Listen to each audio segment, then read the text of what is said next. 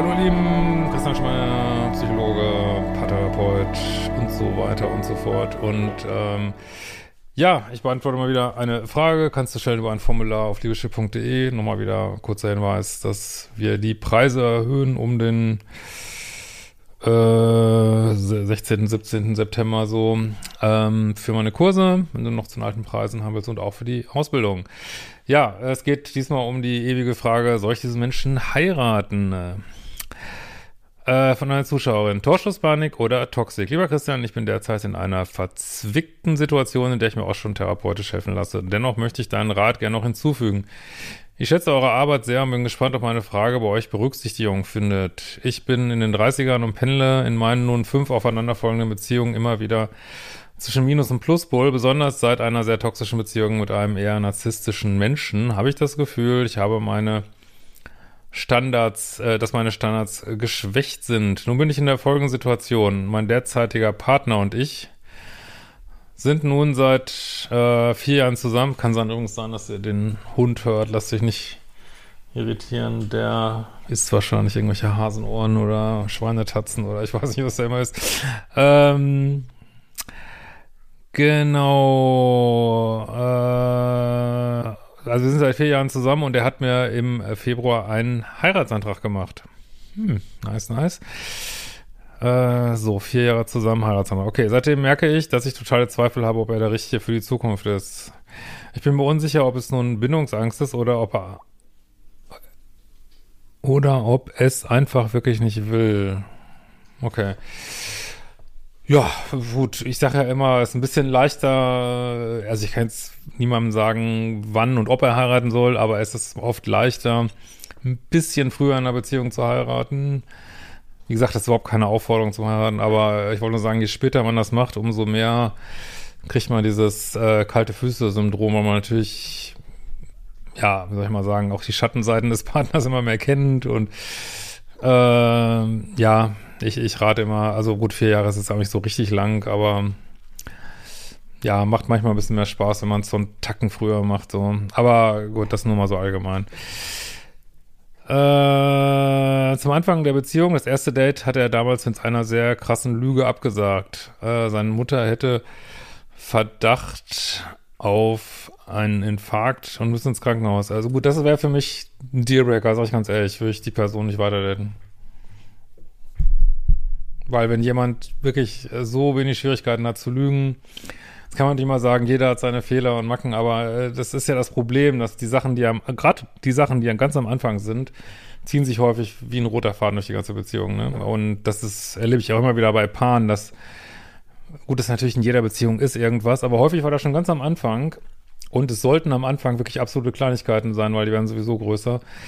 Und wenn aber gleich, gleich schon so eine Großigkeit da ist, na, Gut, aber schauen wir mal weiter. Vielleicht bin ich ja wieder hier zu kritisch. Ähm,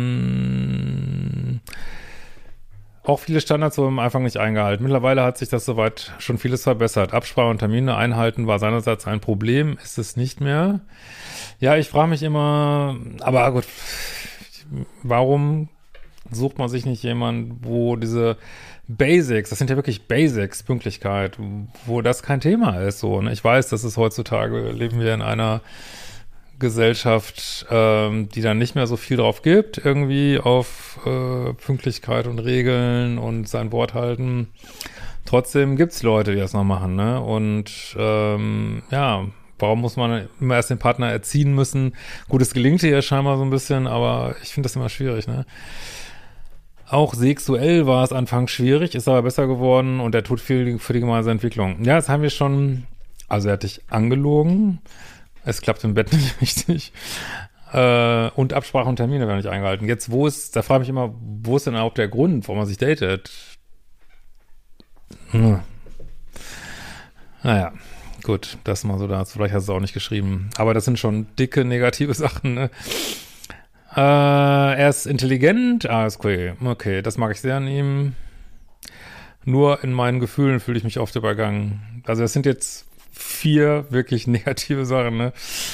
Allerdings merke ich, dass wir sehr unterschiedlich sind. Ich bin extrovertiert, er ist introvertiert. Das finde ich jetzt nicht schlimm, weil das habe ich ganz häufig erlebt. dass Paare da unterschiedlich sind. Also das ist immer dieses Problem. Also die Forschung sagt natürlich schon ganz klar, gleich und gleich äh, gesellt sich gern. Das betrifft aber mehr so gemeinsame Interessen und Werte. Aber irgendwo muss auch so ein Stachel drin sein in der Beziehung, sonst ist es einfach zu langweilig. Ne? Und das kann durchaus sein über dieses einer ist extrovertiert, einer ist introvertiert. Irgendwas, wo man sich weiterentwickeln will, abarbeiten. Wir führen ja nicht Beziehungen einfach nur, um Spaß zu haben. Denkt man zwar immer. Aber wir entwickeln uns eben auch weiter in Beziehungen. Deswegen suchen wir auch unbewusst immer so gewisse Herausforderungen, die natürlich nicht zu groß sein sollten. Aber das finde ich jetzt nicht so problematisch.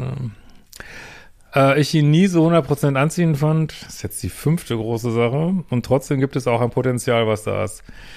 Datet kein Potenzial, datet die Gegenwart, sage ich ja immer, weil geht ihr im Blumenladen und kauft euch Blumensamen und zieht ihr erstmal umständlich äh, groß über Jahre oder kauft euch einfach einen Blumenstrauß, ne? Den man nur noch mal kurz richtig zurechtbinden muss und eine schöne Tüte drum und fertig ist oder kauft jedes Mal Blumensamen und zieht die Blumen selber groß. Das muss man sich immer wieder klar machen, ne? Äh, nun allerdings am Anfang, nach dem Antrag merke ich, dass ich das Gefühl habe, dass ich die Beziehung nicht fühle und ich Angst habe, dass er nicht der Richtige ist. Ich fühle mich in unserer Wohnung nicht wohl, weil sie mir viel zu chaotisch ist. Ich passe mich an, was Freizeitgestaltung angeht, weil ich sonst immer alles, was ich möchte, erkämpfen muss. Zum Beispiel gemeinsames Frühstück Nachmittag an See.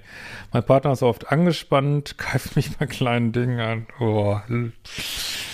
Mann, meine Liebe, was ist, warum willst du denn heiraten? Also, äh, wenn ich zu laut bin, Musik höre, singe oder gut gelaunt durch die Wohnung tanze. Auch bin ich altruistisch und seine Werte in Bezug auf andere finde ich schwierig. Ja, das sage ich ja, das sehen wir ja schon beim Lügen am Anfang. Zum Beispiel habe ich einem Tag habe ich an einem Tag bei einem Unfall angehalten, um zu helfen und durfte mich daheim später rechtfertigen, dass ich dadurch zu spät zu einem beruflichen Termin gekommen sei. Ja, es gibt ja auch sowas wie unterlassene Hilfeleistungen, das ist ja eine Straftat, glaube ich. Also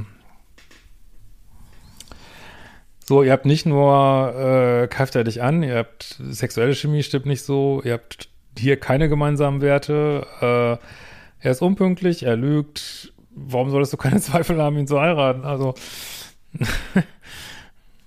ja. Äh, auch bei dem äh, Coronilali-Thema hat er sich gegen Testen super oft geweigert, obwohl meine Eltern Risikogruppe waren und das finde ich egoistisch. Ja, also vor allen Dingen damals bei diesen Varianten, die es zuerst gab, kann ich das komplett nachvollziehen. Ich finde es schwierig. Ich habe das Gefühl entwickelt, äh, sich zwar alles in die richtige Entwicklung entrichtet. Ja, aber ihr seid schon vier Jahre zusammen. Wie lange soll sich das denn noch entwickeln? Aber meine ist letztlich deine Entscheidung, ne?